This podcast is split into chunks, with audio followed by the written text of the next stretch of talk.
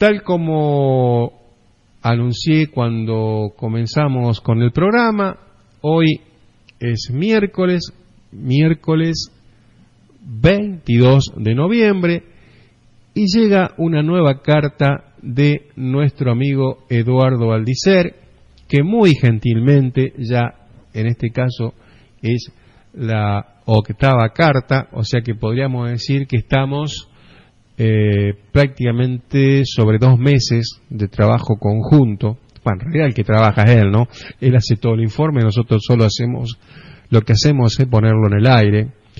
Él escribe y habla y nosotros este, hacemos el trabajo operativo. Pero bueno, es un gusto cada miércoles eh, recibir este tipo de, de correspondencia eh, novedoso para nosotros y especialmente porque nos llega desde España y, cada tanto de acuerdo al comentario que hace como que se nos llena el corazón de nostalgia y por qué no decirlo por ahí se nos pianta un lagrimón. Así que hoy vuelve a nuestra emisora como todos los miércoles Eduardo Aldicer con su carta y antes de ponerla al aire, quiero hacer como todos los miércoles el agradecimiento a toda esa audiencia que se suma en el día de hoy para escuchar a Eduardo desde distintos puntos del mundo, tanto sea España, tanto sea aquí en la Argentina como este, Buenos Aires, Córdoba, eh, Mar del Plata, Rosario y la región, Marco Juárez, Corral de Bustos, toda gente que, bueno, por alguna razón conoce a Eduardo y por supuesto sigue todos sus trabajos porque la verdad son brillantes. Esta mañana tuve el gusto de escucharla en Radio Nueva Argentina de, de Ituzaingó, eh, un trabajo que hizo a un cantor de tango de aquellos que está radicado también en España y realmente uno queda satisfecho después de haber escuchado semejante entrega por parte de Eduardo. Así que bueno, no los entretengo más, ya estamos en horario, ya llegó la carta, así que ya la ponemos al aire. Escuchamos a Eduardo Aldicer.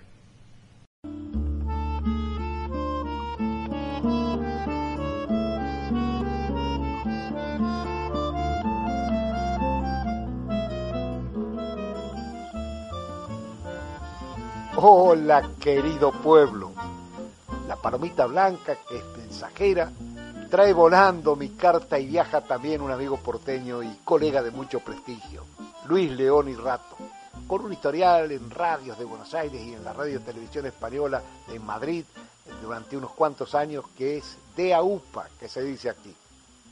Coincidimos en tantas cosas, eh, en el tango, en nuestro San Lorenzo del Magro del Alma, en la profesión y en esos abuelos gringos, Lino Nitti, y le dije que me acompañara porque viajamos por Italia eh, con él, con Hugo Álvarez, con Enrique Forconi, con nuestros oyentes, que es la cuna de la mayoría de las familias fundadoras y posteriores pobladores de General Valdicera.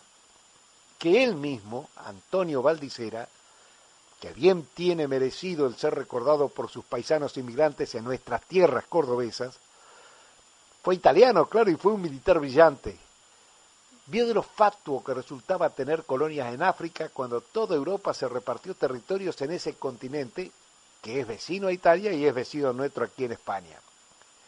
Fue Valdicera el que llevó el cometido de desmantelarlas, pasando las administraciones locales a gobiernos formados por los pueblos descolonizados, como, como Túnez, Libia, Eritrea, Abisinia, ya de vuelta a Italia, lo nombraron senador vitalicio por los méritos de cuanto había hecho, cargo que sobre le llevó hasta el final de su vida, bien entrada la segunda década del siglo XX, mientras allá lejos crecía esa colonia creada por don Juan Godeken.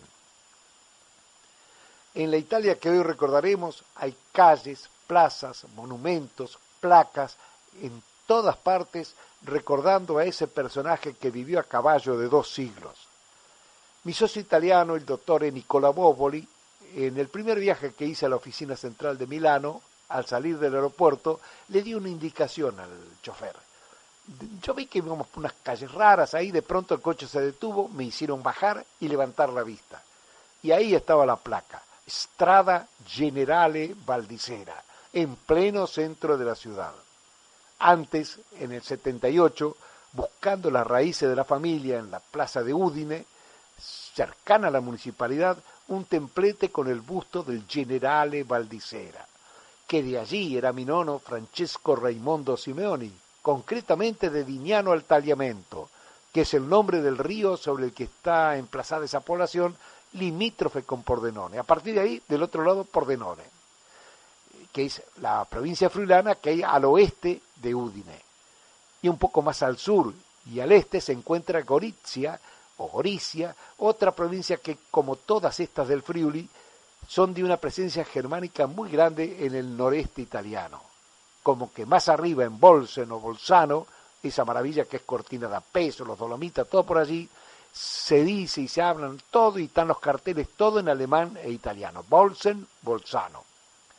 Ocurre que cuando el emperador Claudio decidió desmantelar la cadena de fortificaciones a comienzos del primer milenio después de Cristo, que tenían allí a lo largo del Rin, entran los soldados romanos por esta región, vuelven las legiones por esta región y quienes vivían en el entorno de esos burgos, las fortificaciones, se vinieron con ellos porque sabían que si se quedaban, las tribus germánicas, que allí eran los francos la mayoría, no dejarían uno vivo por colaboracionista o como se los llamara en la época. Y como Roma ya sabía del peligro de una penetración por el este de los hunos, que luego llegaron con Atila, formaron poblaciones en el Friuli y desde ya esa palabra Friuli es tedesca. Que tedesco se dice en italiano cuando se refieren a algo que es alemán. Tedesco y son muchos alemanes tedeschi, que además son apellidos, Tedeschi y Tedesco. He recordado a ese herrero friulano que, aclarando lo comentado por Hermes Simeón y Hugo Álvarez eh, algunas semanas atrás, el día que mi querido primo hizo de cartero para mis envíos, se fue unos meses antes que yo llegara. Dicen que era muy seriote, Cuello Francesco, y habrá dicho, no quiero saber nada con este que llega, que en lugar de darle a la masa sobre el hierro, me parece que será solo parole, parole, parole. Y, y se fue el nono, y se fue. Para mí es una foto en una tumba de nuestro cementerio. Mi papá siempre me habló de él con una gran admiración. Le enseñó el oficio y tantas cosas recordaba. Miren, estábamos en la Catedral de Segovia, que es un templo imponente, en uno de los muchos altares laterales que tiene, cada señor, cada duque, cada conde, eh, un hidalgo, eh, hacían construir un, altar, ponían el dinero, porque ya quedaba para la familia y era la tumba de ellos. Y, en algunos casos siguen enterrando familiares de esos, de esos linajes. Y, y entonces vi unas flores forjadas y me empezó a explicar cómo se hacían, porque aquel Francesco Simeoni se lo había enseñado. Sin embargo, gente práctica aceptaban que el pan se ganaba haciendo las cerraduras y colocándolas y afilando las rejas. Yo a esto le llamo cosa de inmigrantes. Y ya que estamos mirando al oeste desde el río Tagliamento, Tagliamento que talla, que corta las piedras, son ríos por los que las nieves de los Alpes bajan hacia el Adriático y en esos momentos del año tienen muchísima fuerza, cuando hay deshielo, claro. Luego en agosto, el verano aquí, llegan a secarse incluso. Miro sobre ese río de montaña en el pueblo de Minono Simeoni y enfrente está Spelimbergo. De allí era don Leonardo Filafila, que hizo de tutor suyo en el viaje a la Argentina, a la América, decían ellos. Se instaló en Belleville y las dos familias siempre estuvieron en contacto. Mi papá siempre, toda su vida, ha hablado de don Leonardo Filafila. Bajando el río del lado de Pordenone, a no más de 15 kilómetros, de allí venían los Valentinusi que se instalaron en Isla Verde. Mi tío Berto, casado con la tía María Santoni, eh, siempre con mi papá volvían sobre el tema recordando que sus padres eran paisanos, lo que no sabían ellos de la cercanía de cuna de uno y otro, ni lo imaginaban. Aunque esta región se llama eh, Venecia o Veneto, Friuli Giulia, detrás de Pordenone está Il Veneto, la región cuya cabecera es Venecia y que está subdividido en las provincias de Belluno, Padua, Padova, por donde pasaremos en un momento, Rovigo, Treviso, Venecia misma, Verona y Vicenza. De todas ellas, justo detrás de Pordenone está Treviso, que también es alpina, las tres, Udine, Pordenone y Treviso. Por el norte tienen una porción cada una de los Alpes cárnicos o carnios. Del otro lado está Austria, claro está, y es muy cerca todo allí, muy, muy cerca. Las tres, por lo tanto, con unos paisajes bellísimos y parajes turísticos de encanto. Pues bien, cuando yo tenía unos ocho años, nueve tal vez, me atreví a ir con la bicicletita más lejos, más lejos, y me gustaba pasar frente a la fábrica de ladrillo de Nani Soldera. Incluso una vez mi tío Demio Santoni me llevó para que viera cómo quemaban uno de los hornos que formaban con los ladrillos crudos para coserlos. Creo que él le ayudaba, seguramente que le darían unos pesos. Pues bien, Nani Soldera, don Juan, vino de la bellísima población de San Vendemiano, un valle recostado en los Alpes. Según cuentan en el magnífico libro del centenario, que hoy felicito una vez más a sus realizadores, lo hago siempre, donde hablo de algo de Valdicera y recuerdo el libro y los felicito. Algunos días charlaré con alguien, con alguno de los realizadores. Los Sampronio son también de por allí, porque si formaron la sociedad en Valdicera con Soldera porque se conocían ya de sus pagos natales, y así formaron esa sociedad ladrillera. Luego don Nani siguió solo y aquí va mi reflexión que tanto vale para los que provenimos de ancestros nacidos en la bella Italia, como quienes lo son de españoles, alemanes, holandeses y de otros países centro de los Balcanes, algunos que se decían austríaco, pero seguramente por los apellidos que eran de Croacia, de por allí, ¿no? Qué poca o ninguna ostentación hicieron de sus orígenes. Yo conozco muchos de los lugares que, que estoy nombrando, bellísimo todo. Puedo hablar de los, de los tres abuelos que conocí, pero también escuchaba yo ahí a otros inmigrantes que hablaban con mis padres, muchos en la herrería, y no recuerdo que nadie dijera lo hermoso que era el lugar en el que había nacido. Piensen que vinieron a instalarse en un lugar cuya tierra sí es feraz, el clima es benigno, a nosotros que nacimos allí nos gusta mucho, pero es muy plana, no, no, no, no tiene ninguna belleza estéticamente hablando si bien los trigales sí que, lo son y los maizales también. Pero bien dijo Borges que en La Pampa es muy difícil inspirarse. Claro, después vino Marta Picat y demostró lo contrario, pero bueno, yo ahora hecho una última mirada imaginaria a la provincia de Treviso, levanto un biqueri de grapa para brindar con los Soldera y Sampronio de Valdicera, que el monte grapa que da el nombre a esa fortísima bebida blanca es trevisano, y a mi nono le quemó el hígado. Ese, no es culpa de los trevisanos, no hay que tomar tanta, claro está. Eh, le quemó el hígado la grapa, ¿no? Me doy la vuelta ahora para ir hacia el este y bajar por Goricia. Volviendo a repetir lo dicho antes, a esa humildad bien empleada de nuestros mayores la vuelvo a llamar cosas de inmigrantes. A Gorizia que como todos los nombres de esta región, una la ve escrita en varias maneras, friulano, italiano, esloveno. A Goricia la crucé para ir a Trieste y ya nombré las cuatro provincias friulanas, Pordenone, Udine, Gorizia y Trieste. Cuando lo hice me acordé de un paisano de mi nono y muy amigo de mi papá, don Ricardo Ferecín. Mi recuerdo de él es con el violín en la orquesta de don Martín Álvarez. Pues claro, como a mí me gustaba el tema del micrófono, las orquestas, todo lo que sea escenario me, deslumbraba. Y también lo vi, claro, modelando con maderas lo que serían muebles para nuevas familias valdicerenses en su carpintería, claro que sí. También de él siempre me siguió hablando mi padre allá en Rosario y luego con Raúl Ferecín nos seguíamos viendo cuando yo volvía al pueblo por distintos motivos. Eh, y ahí charlábamos en el club con tantos amigos, con Falconi, con tanta gente amiga.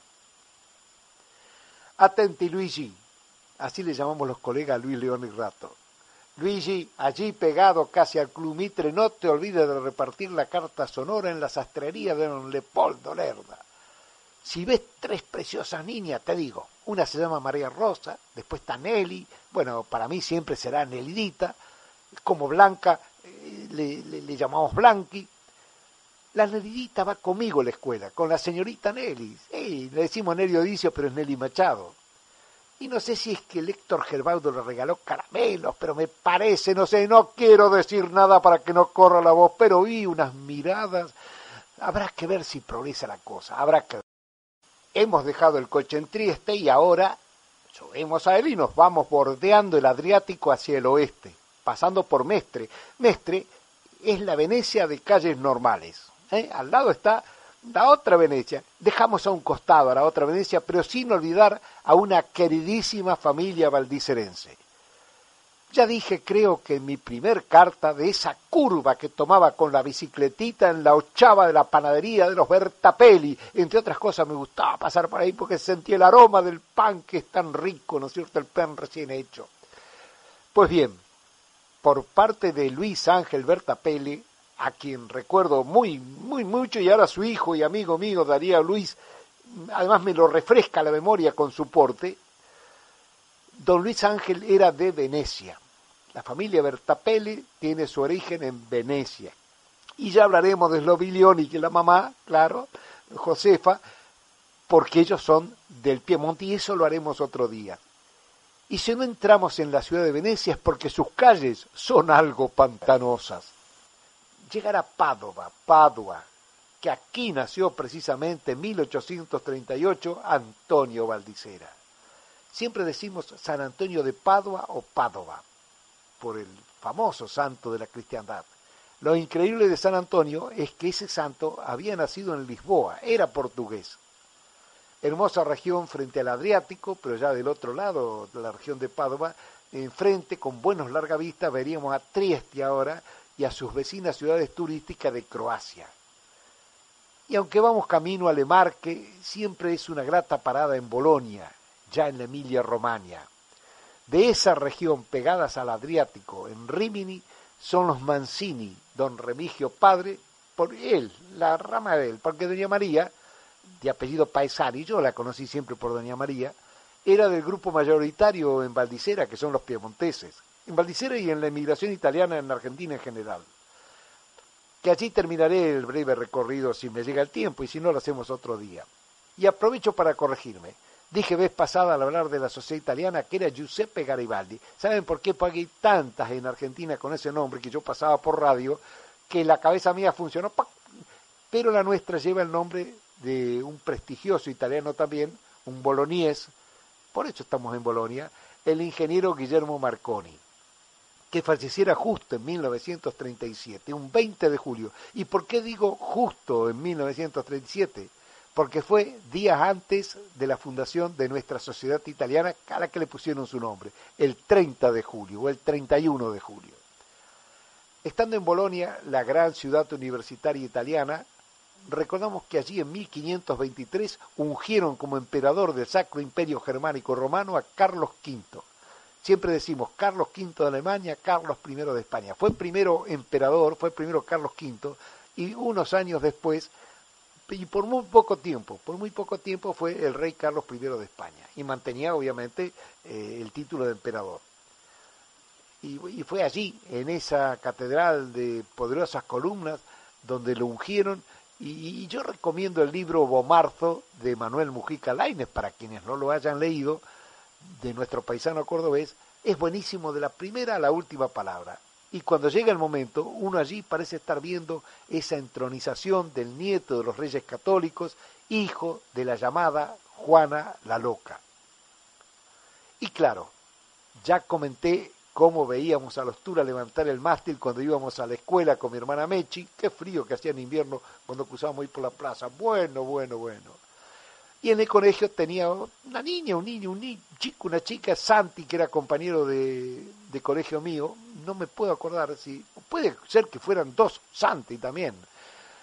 Y mis padres que siempre me dijeron que ellos no eran italianos, que eran de San Marino. Y justo ahí, enfrente de Bolonia, sabiendo que detrás casi comienza la tierra de los abuelos marquellanos, allá fuimos.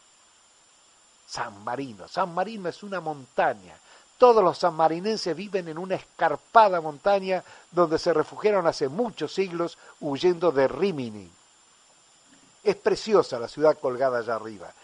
Cuando digo que Valdicero es un pueblo único, no lo hago por fanatismo, no. Ahora que estoy viendo San Marino me acuerdo. Hasta tenemos a la comunidad sanmarinense de la Argentina central. Es algo increíble eso. Y ahora sí, a los Santi, a Mechi y Beatriz, que somos amigos de Facebook, y a toda la familia, eh, a Mariel Tura, que también en Facebook ella está en Córdoba, pero bien sabe que los valdicerenses lo son de por vida, vayan donde vayan. A esas dos queridas familias, con mi abrazo y recuerdo decirles que provienen de un lugar maravilloso, que sé que han viajado muchos de ustedes a esa república con una forma de gobierno que fue revolucionaria en Europa. Vaya gente obstinada y luchadora que se fueron a la montaña para no dar el brazo a torcer. Y allí fundaron un país y ahí está el país, en Italia todo alrededor. Dos pantallazos para los que son Jordana o Giordano y para quienes provengan de familias de la Umbria, eh, que tiene a Perugia por capital y Assisi, Asís, el lugar natal de San Francisco y de Santa Clara. Voy a empezar la historia de los Giordano. Estas historias tienen las dos relaciones en cuanto a las grandes emigraciones, las grandes emigraciones. Ese apellido se traduce al español como los que son de Jordania. De hecho, aquí en España el apellido Jordán está. En Francia son los Jourdan, en Rumanía los Jordanescus.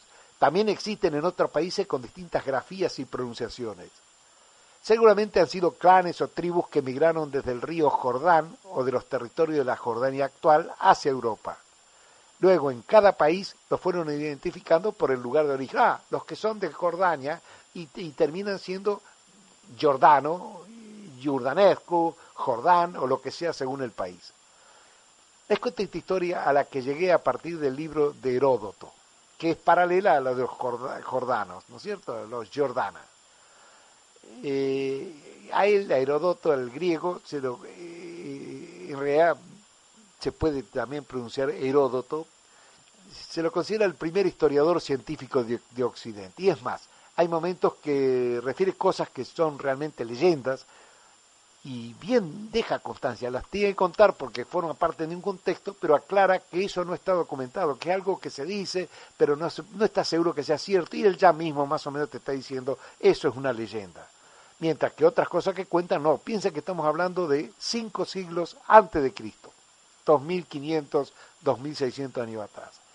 Cuenta Heródoto como algo ocurrido mucho antes de su época, unos 1200 años antes de Cristo, 700 antes de lo que él escribía, desde tierra que podemos situar hacia el este de Grecia, tal vez Turquía, la Anatolia, dice él que por luchas de clanes, un rey o patriarca embarcó a su pueblo y navegaron hacia el Mediterráneo, subiendo por la costa italiana, tras pasar por atrás de Sicilia, más o menos hasta la mitad del país actual.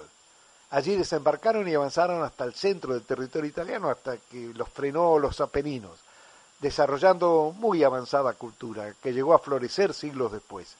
Más adelante los etruscos tomaron muchas posesiones suyas y, y se debilitó la cultura de los umbrios, umbros, que así se pronuncia. La Umbría en la región. Cuando más atrás vamos en la historia del hombre, más tonto parece que a partir de los conocimientos que tenemos ahora, alguien quiera señalar en razón de color de la piel, de religión, de costumbre, de género, lo que sea, a otro.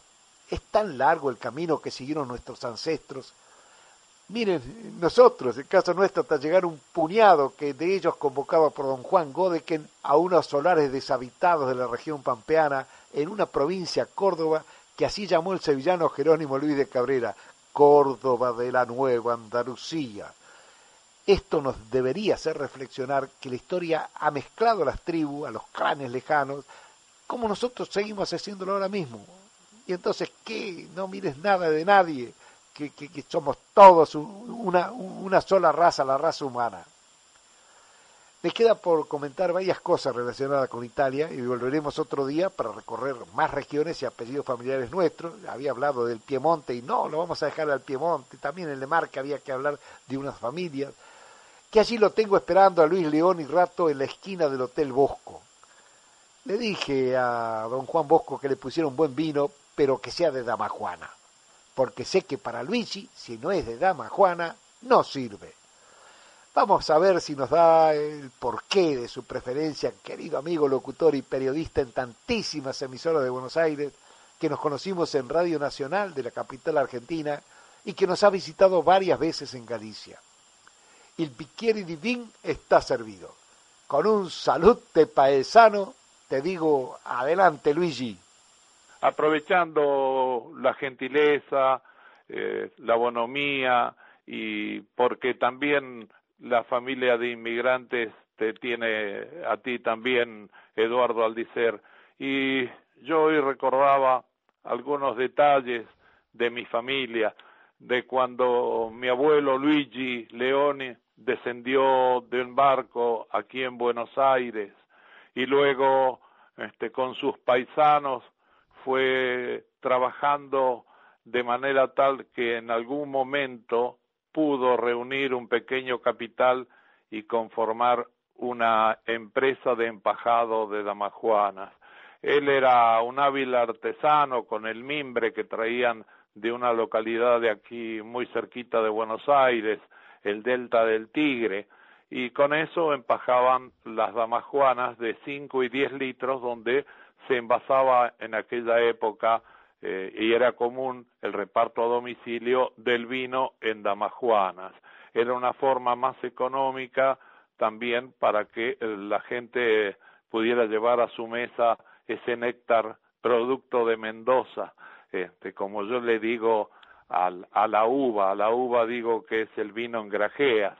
Pero bueno, volviendo a los inmigrantes, el orgullo de esa descendencia que tomaron a la Argentina como propia, la quisieron, formaron su familia, mi abuelo Luigi Leoni con Nicolasa de Franco, una italiana que vino del sur y traía sus propósitos y sus costumbres, esas costumbres que nos llevaban también al menú que se acostumbraba a hacer este, en Buenos Aires, es decir, la pasta, la pizza y todo lo que tenía que ver con el, el minestrone, todo lo que tenía que ver con la cocina italiana, nos fueron acostumbrando al paladar. Así se fue ampliando también la dieta de los argentinos, gracias a la inmigración de tantos países, de, de Italia, de España, de Francia, de Rusia, en fin, este, también los árabes este,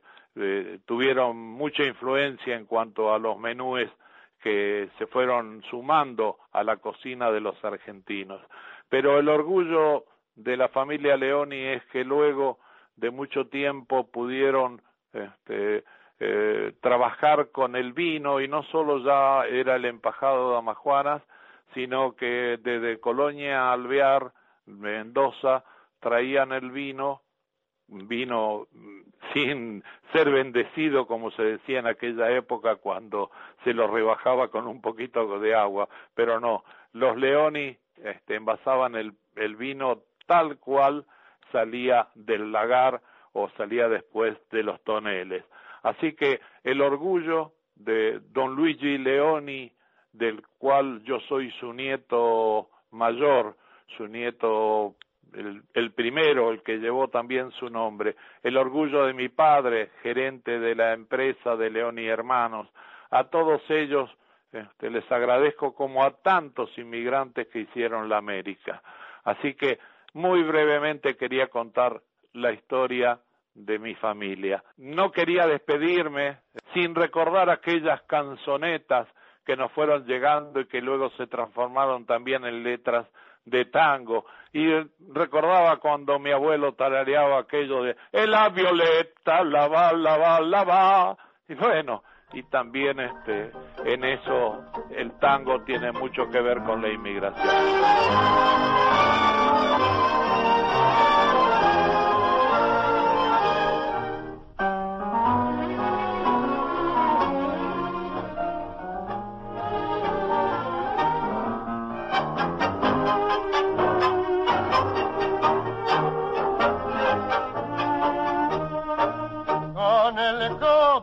Mesa mugrienta y la vista clavada en un sueño, piensa el etano domingo con en el drama de su inmigración, en la sucia cantina que canta la nostalgia del viejo país desafina su ronca garganta ya curtida de vino carlón la violeta la volava, la volava, la basó el campo que lei si soñaba, que le era el sorgín que guardando le estaba, él también busca su soñado bien, desde aquel día tan lejano ya, que con su carga de ilusión saliera, como la violeta que la va, la va.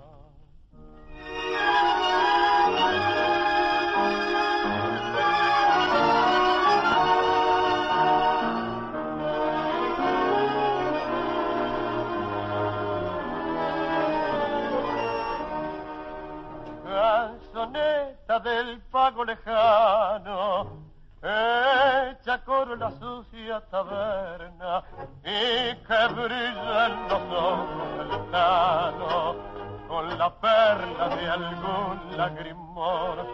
La prendió cuando vino con otros, encerrado en la panza de un buque, y es con ella metiendo batuque que consuela su desilusión.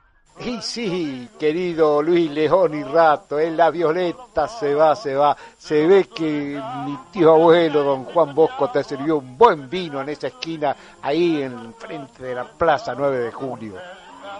Y el, el anterior programa, que estaba en, la audición, estaba Hugo Álvarez, puso a, a Florial Ruiz, después que terminara yo, y hoy ya casi al final hemos puesto a Aníbal Troilo con qué dos cantores también.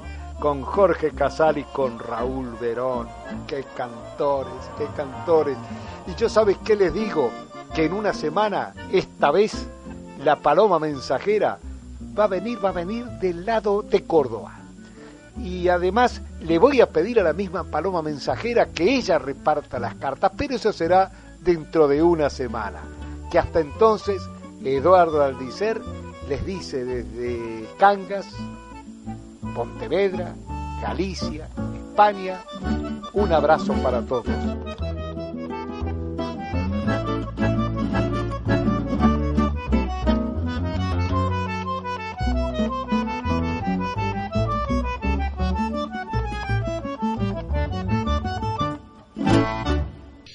Y bien, tal como yo les había adelantado, excelente otro excelente trabajo de nuestro amigo Eduardo Aldicer y sus amigos que se suman a estas charlas, a estos comentarios para nuestra emisora y para nuestra comunidad. Qué lindo, Eduardo. Muchas gracias a vos y muchas gracias a todos los amigos que nos siguen miércoles a miércoles eh, escuchando tus relatos. Pero yo te voy a hacer el último regalo del día. Vamos a escuchar juntos a Juan D'Arienzo con la voz de Jorge Valdés. Hasta siempre, amor. Nos vemos, Eduardo, el próximo miércoles.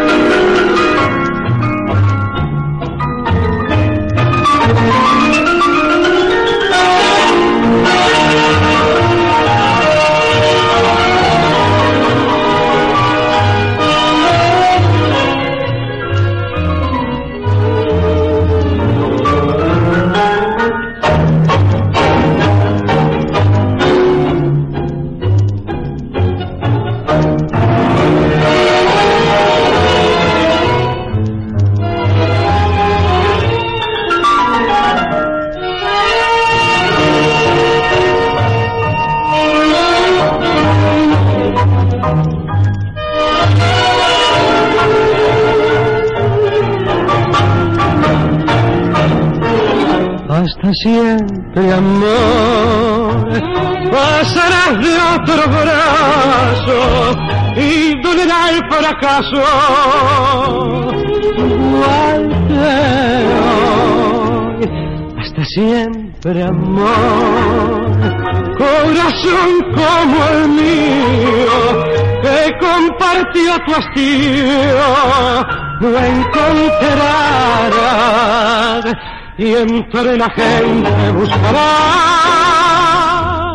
la mano amiga que te di y solo así comprenderás que por quererte te perdí. Hasta siempre, amor, pasarás de otro brazo y dolerá el fracaso, igual, igual que hoy.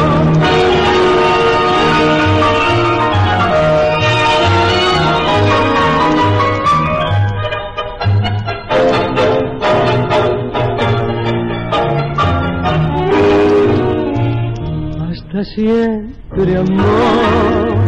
Cuando sueñes conmigo en las noches de frío, ya no estaré. Y no me llames si me ves a mí también con otro amor, porque es inútil esperar si la esperanza ya murió hasta siempre amor. Pasarás de otro brazo y dolerá el fracaso, igual, igual que hoy. Y dolerá el fracaso, igual, igual que hoy.